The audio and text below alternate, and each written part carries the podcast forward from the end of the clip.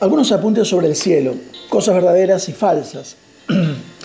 Descubrí que la gente tiene conceptos erróneos sobre la vida basada en información errónea, verdades comúnmente pensadas que han sido desacreditadas. Por ejemplo, que las zanahorias te ayudan a ver en la oscuridad, que la vitamina C es un tratamiento eficaz para el resfriado, que se necesitan siete años para digerir la goma de mascar, que cuando usted tira del inodoro en el hemisferio sur, el agua gira en la otra dirección. Eso no es cierto. Que la muralla o la gran muralla china es visible desde el espacio. O aquí hay una que no sabía hasta que la investigué, que Napoleón no era petizo. Pensé que era bajo. Bueno, él medía 1,69 metros y la altura promedio en su día, en esa época, para un hombre era 1,64. Así que la superó y en realidad era más alto que el resto. He escuchado personas decir que cuando mueres te conviertes en un ángel, o un pariente que muere se convierte en tu ángel de la guarda. O que el cielo es realmente aburrido porque te sientas en una nube todo el día y tocas el arpa. O que el cielo es como un servicio religioso largo y aburrido. O la creencia común que algunas personas tienen eh, ir a un lugar para pagar por sus pecados y quemarse un poquito antes de ser admitidos en el cielo. Una de las cosas que sé que usted cree es que la única fuente autorizada que tenemos para la vida después de la muerte proviene de la Biblia. Y la Biblia habla del cielo unas 500 veces.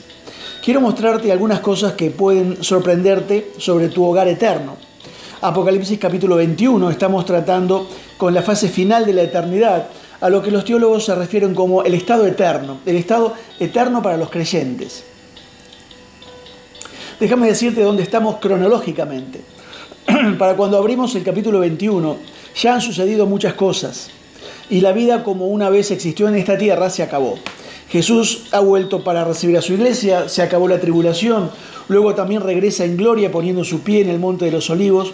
Él ha establecido y dirigido el curso del milenio en la tierra.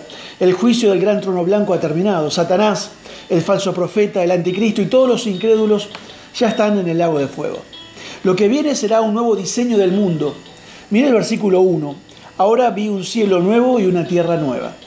Y luego mira el versículo 2. Vi la ciudad santa, la nueva Jerusalén. Entonces, tenemos un cielo nuevo, una tierra nueva, una nueva Jerusalén. El versículo 5 es la declaración resumida. El que estaba sentado en el trono dijo, he aquí yo hago nuevas todas las cosas.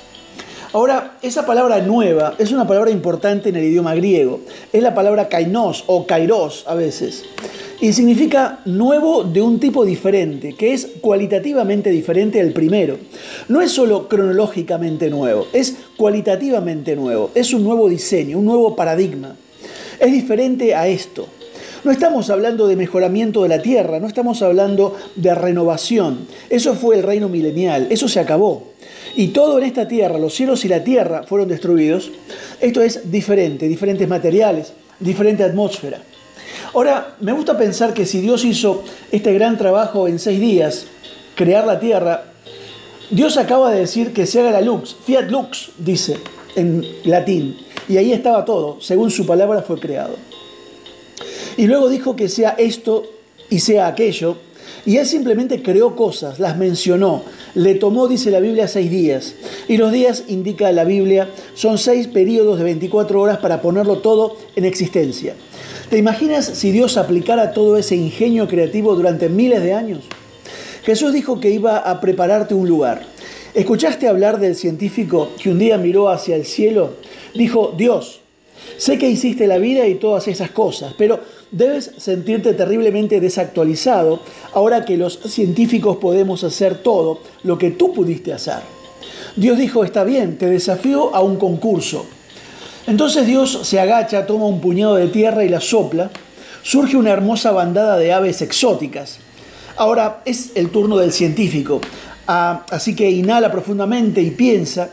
Dice, he dominado todos los principios de la clonación genética y la manipulación del suelo. Aquí va y se agacha para tomar un puñado de tierra. Y Dios dice, eh, espera un minuto, tenés que conseguir tu propia tierra. Es un cuento.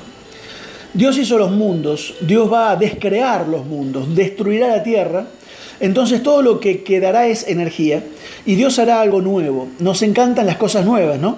A los niños mm, les encanta los juguetes nuevos, también a los adultos una casa nueva, un coche nuevo o una guitarra nueva o cualquier cosa nueva que te gustaría tener. El versículo 2 dice, entonces yo, Juan, vi la ciudad santa, la nueva Jerusalén que descendía del cielo de Dios, preparada como una novia adornada para su novio. Y oí una gran voz del cielo que decía, He aquí el tabernáculo de Dios es con los hombres, y morará con ellos y serán su pueblo, y Dios mismo estará con ellos y será su Dios. Me parece fascinante que no se describan puntos de referencia en esta nueva tierra en absoluto, sin características, sin color, sin forma, pero se nos habla y con gran detalle de una ciudad. En los capítulos 21 y 22, la sede de tu hogar eterno, la Nueva Jerusalén. Diferente a cualquier Perdón, diferente a cualquier otra ciudad porque esta, en lugar de ser o estar construida en la tierra, viene del cielo. Mira el versículo 10. Me llevó en el espíritu a una montaña grande y alta y me mostró la gran ciudad, la Santa Jerusalén que descendía del cielo de Dios. Hoy conocemos ciudades como Nueva York. Por ejemplo, Roma en el siglo I tenía un millón de habitantes. Tuvieron que pasar 1500 años para volver a tener una ciudad de un millón de habitantes, y fue Londres en el año 1600. ¿Qué medidas tiene esa ciudad? ¿Cuántos habitantes caben? El miércoles vamos a hablar de la Nueva Jerusalén. Que Dios te bendiga.